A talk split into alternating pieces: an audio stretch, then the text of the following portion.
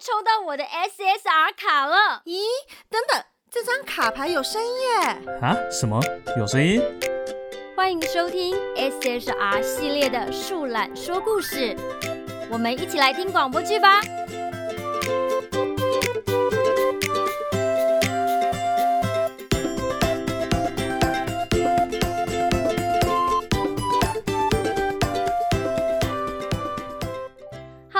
欢迎大家收听树懒说故事，我们一起来听广播剧吧。第一期，我是树懒工作室的 CV 小精灵狮子女巫。我是树懒工作室的大树懒末流。我是树懒工作室的大保姆点点。最近天气变化比较大，大家一定要好好照顾自己哦，千万要穿暖哦。什么内搭啦、刷毛、暖暖包，通通拿出来。对啊，对啊，我跟你说，台北真的是湿冷到快要结冰呢，感觉都吸到的不是空气，而是冰呢。好险这几天会回暖，不过听说下礼拜要变冷了，各位还是要注意保暖，不要感冒了。没错，最好是躲在棉被里听广播剧。哎，不知道大家有没有听过广播剧？点点，你知道什么是广播剧吗？我知道，我知道，我们不就是在做广播剧的吗？对啦，不过你知道台湾在很早以前就有广播剧哦。哎，这个我知道。台湾在一九三零年代啊，它随着广播的出现，就有广播剧的产生。但那个时候的故事，多数都是描写日本历史故事啊，还有使用日文演出一些台湾本土的故事呢。嗯，第一部台语广播剧是一九三四年台北放送局播的《悔悟》，呼应哦，可以说是台湾第一部纯本土编演的广播剧了。而且早期的台语广播剧，多数都是由歌仔戏演员来协助演出，后面也开始成立专属的剧团，还有印制明星宣传，跟现在大家会追逐的声优见面会一模一样。嗯，没错，在一九六零年代啊，台语广播剧达到巅峰的时候，也让许多广播剧明星演员跨足唱片演艺圈。当时啊，真的是红遍全台哎。像我们工作室的雨雨爸爸，都是台语广播剧的忠实粉丝哦。不过早期的广播剧形式听起来好像比较接近有声书，会有一位旁白念着情境或是人物背景，之后才会有演员开始演出故事的内容耶。嗯所以现在的广播剧啊，比较偏向纯粹由故事中的对话，让观众从许多的动作、音效、情绪反应和音乐去了解故事背景。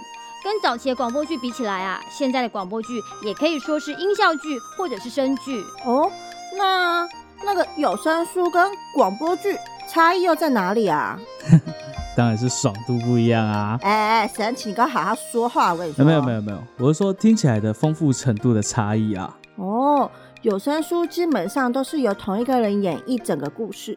一本小说包含旁白、动作还有对话，当然也有重成本的有声书啦，会将对话拆给很多很多人去演绎哦。但基本上的有声书跟广播剧最大的差异在啊，有声书必须将整本书所有的内容都一字不漏的读出，呃但广播剧就会像看电视剧一样啊，着重在剧情对话跟表演上面。不知道大家对台湾广播剧是不是有更多了解了呢？广播剧听起来真的比较丰富哎，而且也特别特别容易被带入故事其中哦。嗯，说了这么多，不知道大家对广播剧有没有什么大概的想法了呢？不如我们就直接放一小小的片段给大家听听看吧。故宫《清明上河图》因年久破损，维护人员于三日前进行维护整修，却离奇失踪。黑哥新闻说的是不是你呀、起案件你说你那三天去哪了？跟我说啦。嗯不要，嗯，拜托啦，拜托，我那个。那天的事情，我大概一辈子也忘不掉吧。哇，《清明上河图》的画师大概是构图画中的天才吧？这么大的汴京城，居然能浓缩在这一张图中。啊，什么奇怪的声音？嗯嗯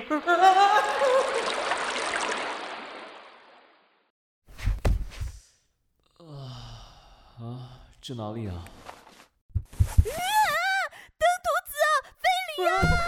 你是谁啊？我我，咳咳我乃翰林学士张择端。张择端，张择啊，《清明上河图》的画师。咦咦，你怎知圣上没有花清明风前感激之情？切，文言文。你别管我怎么知道的，张择端是个男的吧？你啊，嘘，嘘，那你可以告诉我你怎么了吗？哎，成为翰林学士后，开始人参其我女扮男装，欺君上朝。偏偏近日圣上命我画《清明上河图》，而我 不知如何下笔，迟迟无法交出。我刚好也在修画，不如帮他一把。我们去九楼高处看一回汴京，说不定你会有灵感，就能画出来了。嗯，行吧，试试。再不成就要被满门抄斩了。来壶里花白，一盘酱牛肉。好嘞，马上来。歇息会儿。远处那是稻田吗？来上香料铺子好嘞，那个街口铺子是？啊，羊肉铺子，很想吃。一斤八十文真的好贵，买不起。旁边这家应该是布匹布吧？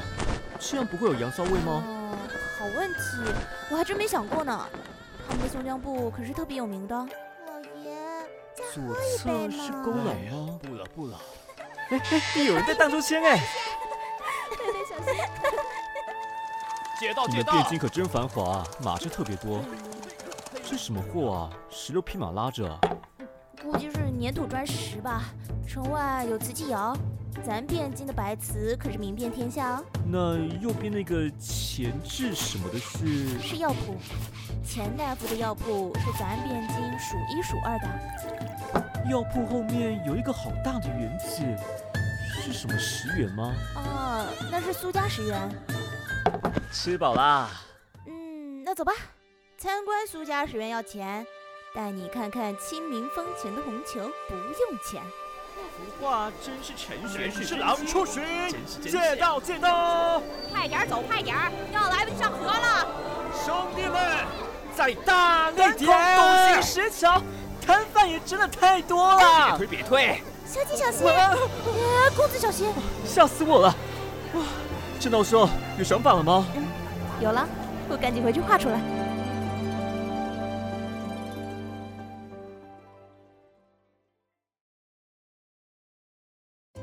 不知道大家会喜欢什么样类型的广播剧呢？哇，这个可就多了耶。